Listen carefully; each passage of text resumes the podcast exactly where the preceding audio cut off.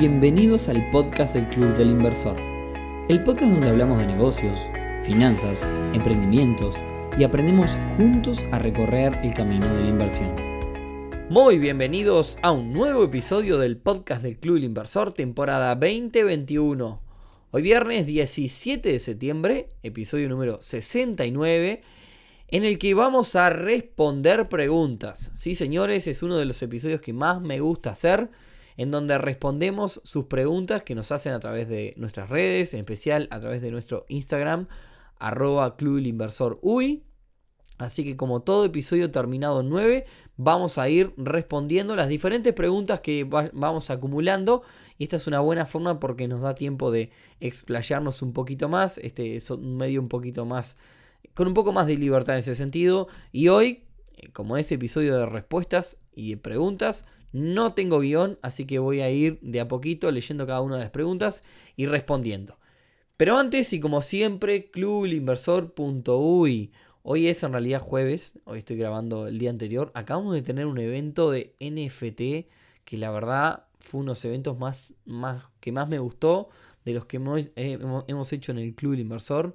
Este, en particular, un socio presentó un emprendimiento que tiene y bueno, vamos a ver si juntamos entre varios inversores para poner, como yo digo, poner unas fichitas en, su emprendimiento. La verdad, NFT es un mundo de locura. Este, así que bueno, si nos estás escuchando y sos socia o socio del club inversor, anda a ver cuando puedas la reunión que tenemos grabada este, sobre NFT, que la verdad es espectacular. Y ahora sí, vamos de lleno a nuestra cuestión de hoy, que es responder preguntas. Y empezamos de atrás para adelante. Empiezo por las últimas preguntas que seleccioné para este episodio.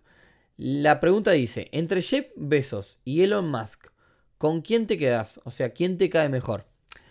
Eh, ninguno de los dos. Y acá voy a dar mi fundamento. Son dos personas súper influyentes para el mundo de la tecnología y el mundo de las inversiones en general. Son dos grandes genios este, pero por ejemplo, una de las últimas noticias que me ha llegado de los dos ha sido su especie de guerra, su especie de ambición que tienen ambos por llegar al espacio. Este, y, yo creo que eh, otros ejemplos como por ejemplo Bill Gates han sido multimillonarios y grandes innovadores que se han dedicado a eh, lo que tiene que ver con solidaridad y hacer de este un mundo mejor en luego de en lugar de, ponerse con cosas así un poco más infantiles. Así que por ese motivo me quedo con Bill Gates en, en lugar de cualquiera de esos dos. Segunda pregunta y dice, ¿qué te parece la opción que tiene ahora Itaú para invertir en fondos, acciones, etcétera? Bueno, esto es algo que mencionó Rodri en su podcast, mm, Rodri, mi socio del club, en su podcast Neurona Financiera. Esto es algo que está pasando que está muy, muy bueno que ahora no solo para grandes inversores, sino que todos los inversores minoristas están teniendo cada vez más opciones de llegar a invertir en fondos, en acciones, no solo a través de los corredores de bolsa que están bajando sus límites y de alguna forma también están dándole participación a lo que es, eh, digamos, el, inversor minorista en sí, sino también los bancos están aprovechando de esto para darle posibilidad de invertir directamente desde tu home, home banking. Es decir, directamente desde tu cuenta bancaria podés tomar este, los fondos que tengas en la cuenta e invertirlos con montos relativamente pequeños. Así que me parece que está genial y ojalá todos los bancos le vayan copiando, que es algo que también está pasando porque eh, los demás este, bancos están haciendo lo mismo. Siguiente pregunta. ¿Por qué los bancos de Uruguay bloquean compras en exchange de cripto? ¿Será por impuestos? Bueno, en primer lugar, contarles que es una situación para los que no están al tanto que está pasando y que es que cuando uno, por ejemplo, se hace un usuario de Binance y quiere comprar una criptomoneda a través de Binance, los bancos están bloqueando. Ejemplo, uno usa la tarjeta de crédito de Santander y Santander te bloquea la compra. Uno usa la tarjeta Visa del Itaú y sucede lo mismo. Y así con cualquier tarjeta de crédito que estén usando. La pregunta es por qué está pasando. La, realidad es por un tema de seguridad. Cuando uno, por ejemplo, compra criptomonedas en Binance, la realidad es que le está girando a, una cuenta de Binance que vaya a saber en qué isla este, está, este, en qué paraíso fiscal está radicada. Entonces, por un tema de seguridad, Este, los bancos incluso no es solo una reglamentación que el Santander se le ocurra, ni que el Itaú se le ocurra, ni que cualquier, cualquier banco. Directamente reciben directivas del Banco Central para que esto suceda. Entonces, como tienen que cumplir con esas normas, bloquean este tipo de transacciones por un tema de seguridad. ¿Cuál es la solución entonces? Bueno, de momento la solución, la única solución es comprar peer-to-peer o lo que es lo mismo, comprar a otra persona. En ese sentido, más allá del chivo, nosotros en el Club Inversor, por ejemplo, tenemos un grupo especial donde nos dedicamos a comprar y vender criptomonedas entre nosotros. Básicamente se utiliza, se aprovecha el círculo de confianza que tenemos dentro del club y, bueno, básicamente uno compra criptomonedas, la otra persona te gira la criptomoneda a tu, a tu billetera electrónica y vos le girás, este, digamos, dinero a su cuenta bancaria. Bien, la siguiente pregunta por Instagram dice, ¿conoces Hausers? Son de España, pero estoy buscando algo parecido por Uruguay. Sí, conozco Hausers, para quien no sabe, se trata de una plataforma, es una plataforma europea donde este, varias personas, es una plataforma de crowdfunding, varias personas pueden comprar una propiedad, la propiedad se renta y después cada uno, digamos, va cobrando su parte. Ejemplo, una propiedad que vale 150 mil dólares se divide en 150 partes de mil dólares, en este caso Hauser es todo en euros, y cada uno cobra su parte respectiva del alquiler. En Uruguay, en realidad, por ejemplo, está la gente de Bricksafe, que si bien no está instalada físicamente en Uruguay, desde acá se puede este, invertir con ellos a partir de mil dólares. Pueden buscar en brickside.com. De hecho, tenemos un evento, una reunión con ellos dentro del Club Inversor. Este, para aquellos que nos estén escuchando y sean socios. Así que nada, este, es la misma lógica y te permite invertir desde aquí, desde Uruguay. Para la siguiente pregunta, si bien nosotros no somos de recomendar ningún tipo de inversión en particular, porque creemos que es algo muy personal. Me pregunta Alex, me dice, recomendación para invertir poniendo 500 dólares por mes. Acá Alex, lo que te voy a contestar va a ser mecanismos en los cuales vos podés invertir de forma este, obligada, ¿no? Este, cosa que, no, tengas que acordarte y que es como un ahorro forzado, este, más, más ahorro que inversión. Por ejemplo, tenés a la gente de, tu, de Mayorano, que tiene este, lo que llama el Tu Plan, Después tenemos a la gente de Poly, Online, que tiene lo que es el Smart Saving. Tenés a la gente de Kiena, también. Por ahí, digamos, este, los tres eh, van por el lado de, la bolsa. Y después tenés, eh, por ejemplo, eh, lo que es el ahorro en sueldo del Bro. Y también tenés a la gente de Fuserep, que no conozco el producto, pero sé que tienen un producto de ahorro programado en donde vos podés ahorrar tanto en unidades indexadas como en dólares como en pesos. Así que nada, por ahí va mi respuesta. Bien, la siguiente pregunta la hace Javier y si bien ya la contesté por privado, se lo contesto para todos ustedes. Dice, ¿qué porcentaje de rentabilidad consideras óptimo en un negocio de economía real? Y acá Javier está hablando de porcentaje sobre, de, retorno sobre la inversión, que no es lo mismo que el porcentaje este, de margen que tenés en un negocio de economía real. A ver, por ejemplo, si nosotros facturamos un millón de pesos y nos sobran, es decir, nos quedan libres 100 mil, entonces estamos hablando de un margen de un 10% de utilidad sobre la facturación. Acá Javier está hablando de margen de rentabilidad sobre la inversión. Es decir, si yo invertí, por ejemplo, 10 mil dólares en un negocio y gano 5 mil dólares por año libres, entonces tengo un margen del 50%. Y la respuesta es que en un negocio de economía real te puede pasar cualquier cosa, ¿no? Te puede ir muy bien y, recuperar todo el dinero invertido en un año, lo que sería un 100%, o te puede ir mal, incluso no llegar, este, a, no llegar a, ganar nada, sino que terminar en un 0% anual. Lo que yo le comentaba a Javier que en realidad uno a priori cuando hace las cuentas o digamos o especula o proyecta, básicamente uno debería de comparar con los mecanismos tradicionales de inversión. En este podcast siempre hablamos del 10, del 15, del 8% y demás. Entonces, si yo sé que en un mecanismo pasivo yo puedo alcanzar un 10% de rentabilidad, a la hora de meterme en un negocio de economía real donde yo tengo muchísimo más riesgo y además probablemente me implique trabajar, en mi caso particular no, digamos, no aspiro a ningún tipo de negocio de economía real por abajo del 40-50% anual en dólares. ¿Qué quiere decir eso? Que yo la, plata invertida la tengo que recuperar como máximo en dos años. Esto si estoy hablando de un negocio donde yo me tenga que poner a trabajar. Este, porque para ver, a ver, para ganar un 15, un 20% anual, prefiero ganar un 10 y no hacer nada. Entonces, ese es un poco el punto de comparación. La siguiente pregunta dice, ¿te parece viable este plan? A ver, conseguir 240 mil dólares, invertirlos al 10% y vivir con esos 2 mil dólares por mes de intereses. Me parece súper viable. Ahora, llegar a 240 mil dólares tampoco consideremos que es tan fácil. Para llegar a esa cifra hay que pasar unos cuantos años trabajando. Bueno, depende del caso, ¿no? Quizás hay alguien que tenga más facilidad que otras personas en cuanto a ingresos. Pero bueno, para los simples mortales es bastante complicado. Pero sepan que no es imposible. Mi plan va un poco por ahí. La clave está acá está en uno, este, de estar todo el tiempo invirtiendo eh, jugar con el interés compuesto. Dos, pasar un buen tiempo, digamos, este, una buena cantidad de años para poder llegar a esta cifra. Y tres, mantenerse con los costos lo más bajo posible, el costo de vida lo más bajo posible. ¿Por qué? Porque, a ver, vivir con dos mil dólares al mes en Uruguay es posible, se puede vivir muy cómodo, pero quizás si uno tiene una familia con muchos hijos y es el único ingreso de la familia y demás, el costo de vida de empresa empieza a, incrementarse y claramente ya no es tan viable y ya la libertad financiera empieza a desaparecer de a poco.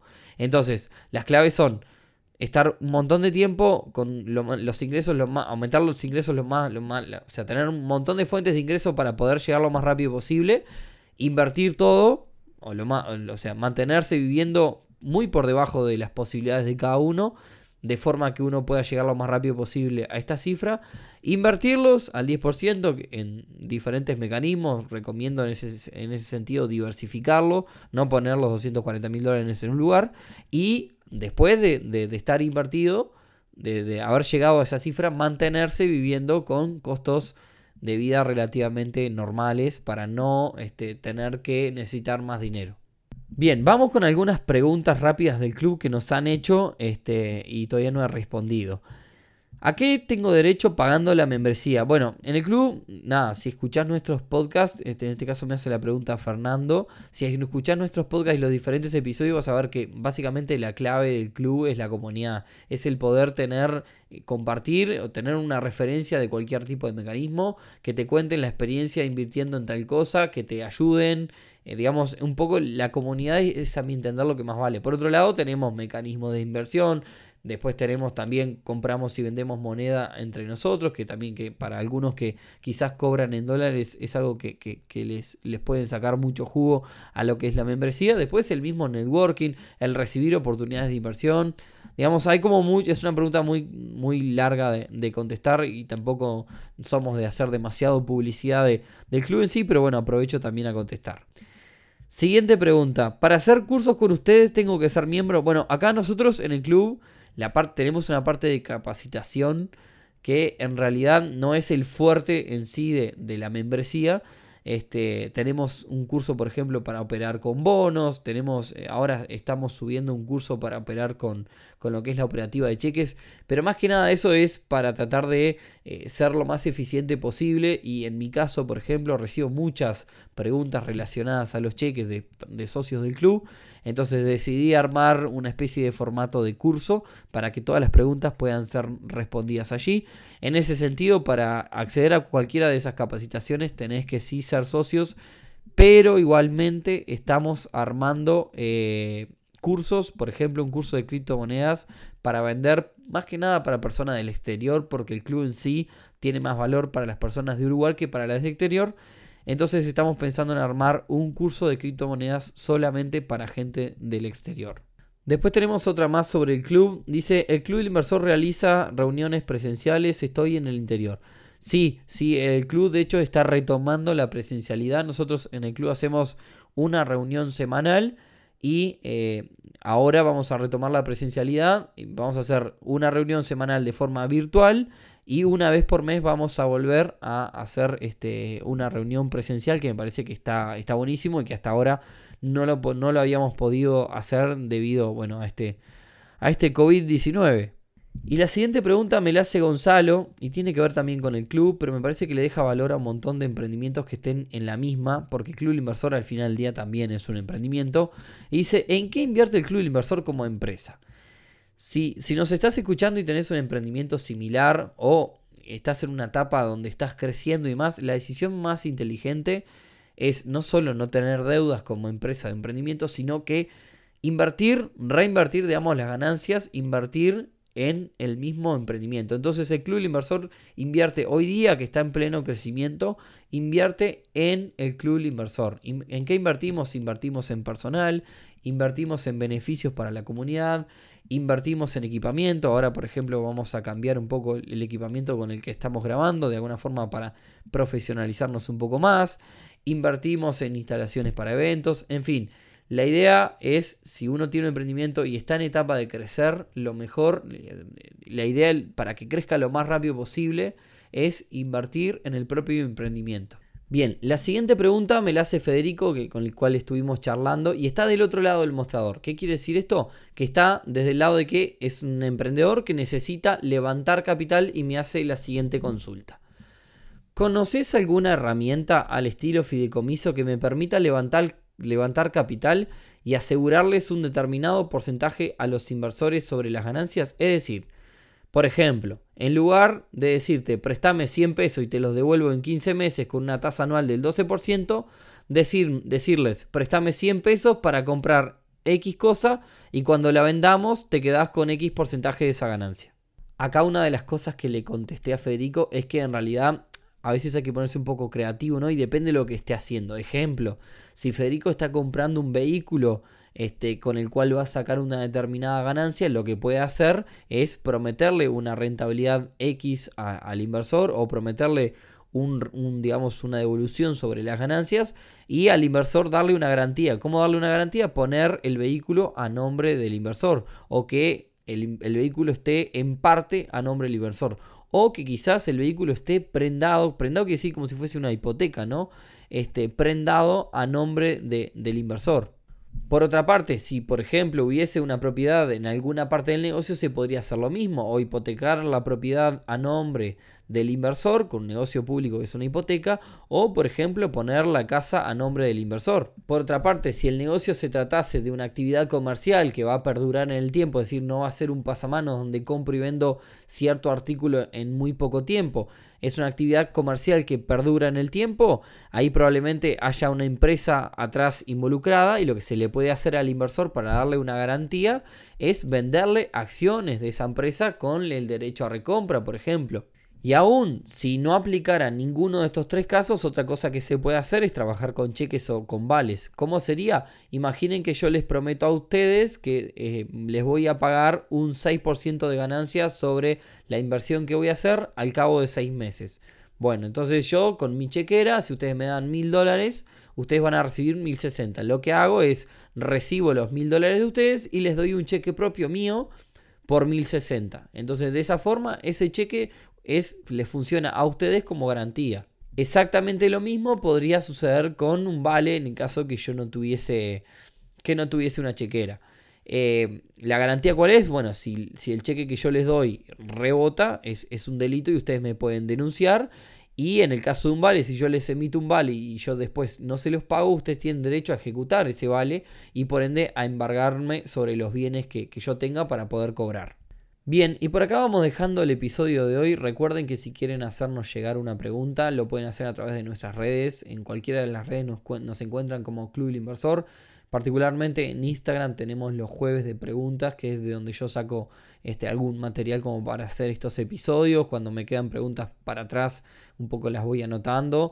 Eh, es arroba Club el Inversor en Instagram. Eh, recuerden seguirnos, nos ayudan un montón con eso también. Y bueno, si no, si quieren contarnos un poco más extenso, también lo pueden hacer a través del correo electrónico que es info.clubilinversor.uy. Así que bueno, nada, esperemos que les haya parecido interesante. Como siempre, si les gustó, ayúdennos compartiendo. Eso también nos, ayuda a crecer este proyecto y este podcast también. Agréguenos en, sus bibliotecas en Spotify. Estamos muy contentos de estar, estamos en, creo que en el top 20 o 20 y poco de, de los más escuchados en el caso de Uruguay. Eso también nos llena un montón. Y en iTunes si nos dejan comentarios también nos gusta muchísimo porque está realmente desde este lado el micrófono está muy bueno. Este, recibir feedback o comentarios este, nos, da, nos da un montón para adelante y nos empuja a, a seguir haciendo esto que estamos haciendo. Esperemos que tengamos un buen fin de semana, que, que la pasen lo mejor posible y nos vemos el viernes que viene en un nuevo episodio del podcast del Club del Inversor. Chau, chau.